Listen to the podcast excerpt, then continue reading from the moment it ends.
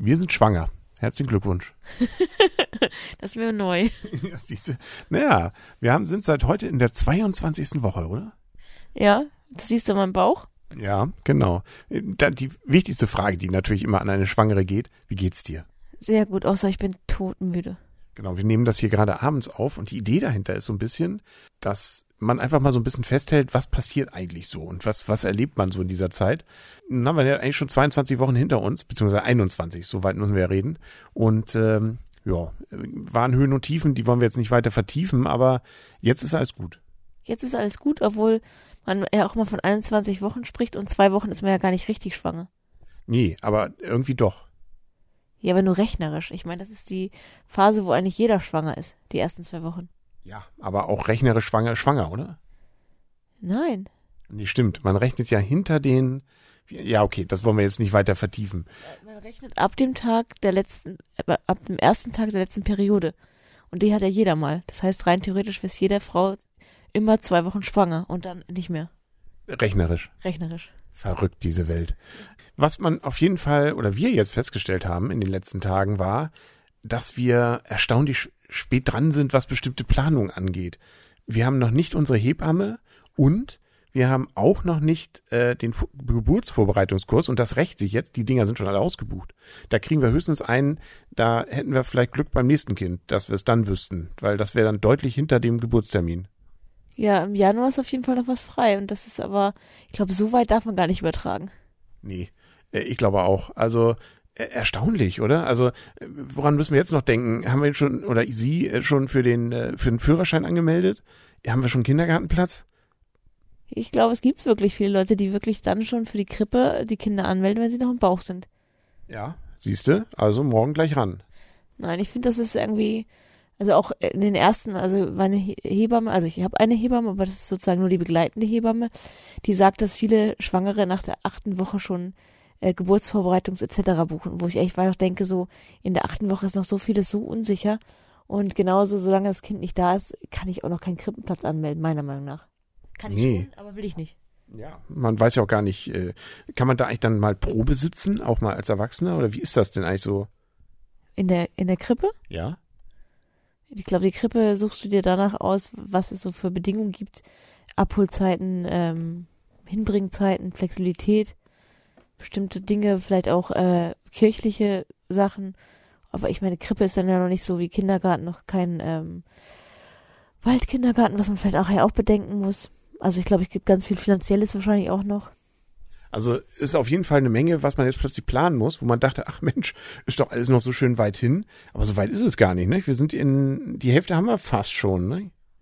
Die Halbzeit haben wir ja. Ja. Also, ähm, wenn man mal rechnet. 40 Wochen. Genau. Also weit ist nicht mehr. Nee, aber eigentlich ist noch relativ viel vor einem und und ich habe ja, ich habe ja noch keine Weihnachtsgeschenke, also. Nee, stimmt. Wir wissen ja auch nicht, ob wir die noch brauchen oder ob das Kind vielleicht erst nach Weihnachten dann kommt, ne? Dann haben wir Glück gehabt für dieses Jahr. Aber so zwei Dinge wollte ich nochmal ansprechen. Erstens, du spürst zum ersten Mal, glaube ich, jetzt seit zwei, drei Tagen im Bauch irgendwie so ein Kribbeln, ne? Wie fühlt sich das an? Also, dass man glaubt, das könnte das Kind sein.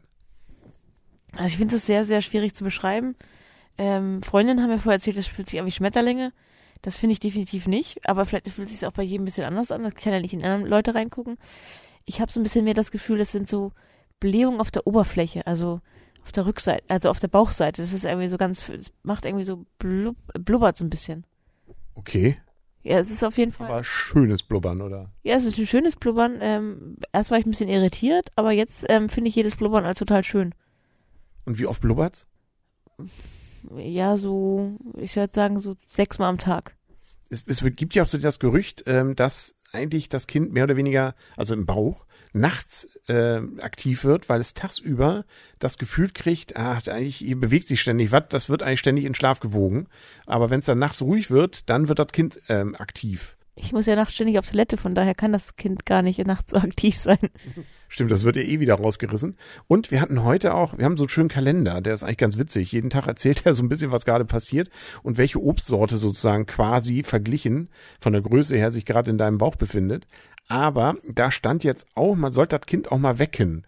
Also mal so ein bisschen gegenstupsen gegen den Bauch, damit es denn auch, äh, weiß nicht, nicht zu lange schläft oder was? Also Nein, ein bisschen Disziplin schon jetzt? Nein, das war ganz anders. Ähm, man kann das Kind anschubsen, um die Bewegung zu merken. Darum ging es eigentlich nur, dass es dem Kind nicht schadet. Wenn man sozusagen unsicher ist und will wissen, ob das Kind sozusagen noch da ist und ob alles in Ordnung ist, kann man das Kind wecken, indem man das halt einfach mal so ein bisschen auf die andere Seite bewegt. Hat's geklappt? Nee, bei mir nicht.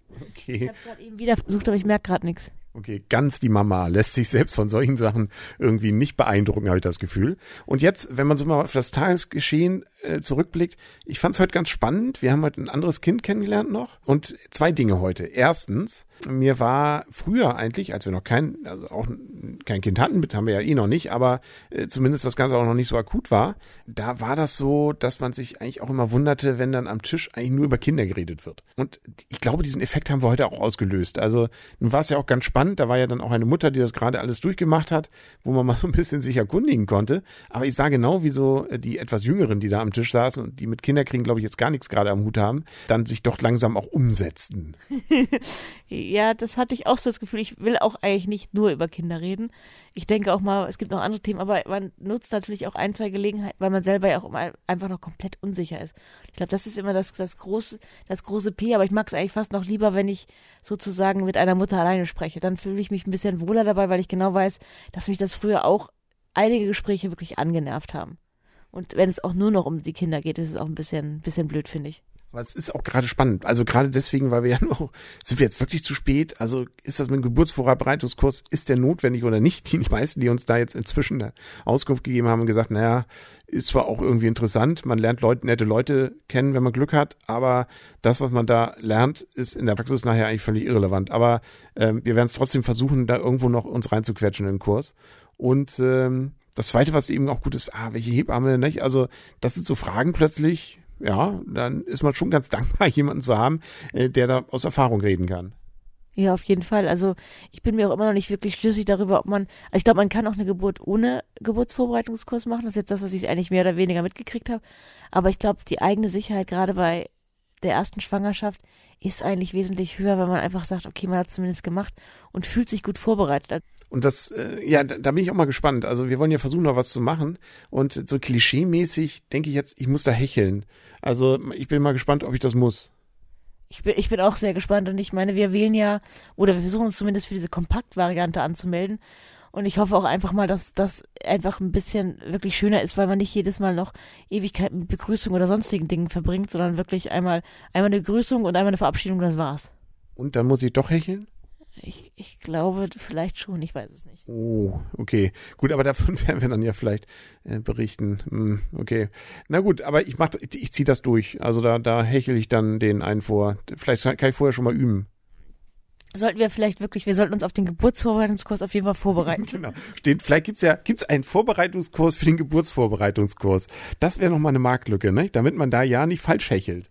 Genau, damit man auf ja auch gut vorbereitet wirkt und so eine Übermami ist, Übereltern. Ja, aber das, das ist ja auch unser Anspruch. Darüber werden wir vielleicht noch mal reden dann äh, und mal besprechen. Das kann ich dir dann auch vorschalten, wenn wir das hier aufnehmen.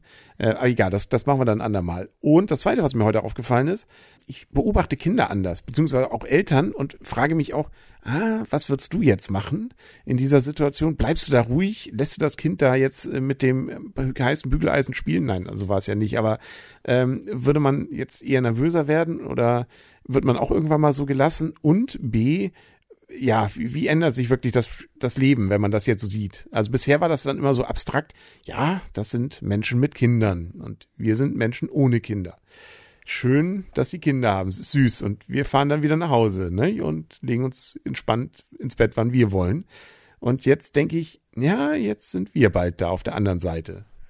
Genau, die andere Seite. Und man fängt auch ganz andere. Also heute habe ich auch gedacht, ich habe die Wohnung beobachtet, in der wir waren. Das war jetzt auch eine Wohnung, wo zwar Kinder groß geworden sind, aber die sind mittlerweile auch aus dem aller, allergröbsten raus, alle schon erwachsen.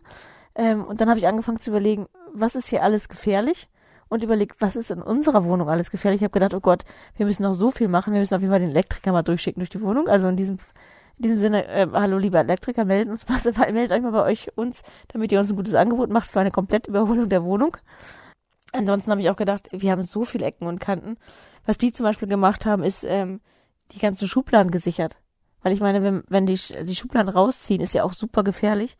Hast du mal bei irgendeinem Schrank alle Schubladen auf einmal rausgezogen? Nee, bisher war ich auf die Idee noch nicht gekommen, aber Kinder könnten darauf kommen, zumindest ab dem Moment, äh, wo sie sich dann äh, hochziehen können. Das können sie ja zum Glück am Anfang noch nicht. Genau, dann kann, glaube ich, auch ein Schrank sehr, sehr schnell kippen. Also das finde ich jetzt irgendwie so eine Überlegung, wo ich gedacht habe, da habe ich noch überhaupt nicht so nachgedacht. Und da sind ähm, Gurte ganz praktisch, fest, feste Gurte. Das habe ich auch noch überhaupt nicht überdacht, aber ich glaube, so eine Variante muss man nachher auch alle wählen, damit man halt ein bisschen die Wohnung kindersicherer macht. Also da müssen wir auf jeden Fall das mal auf die To-Do-Liste setzen. Schön, dass wir schon mal drüber geredet haben. Ist dir noch heute irgendwas Besonderes eingefallen? Sonst können wir, glaube ich, langsam zu Bett. Ja, sollten wir einfach mal. Wir können uns das ja auch ein bisschen aufsparen. Gut, ja, dann bin ich mal gespannt, wie dieses Abenteuer jetzt weitergeht. Und ähm, ja, sehen wir morgen, ne? Genau, sehen wir morgen. Gute Nacht. Gute Nacht.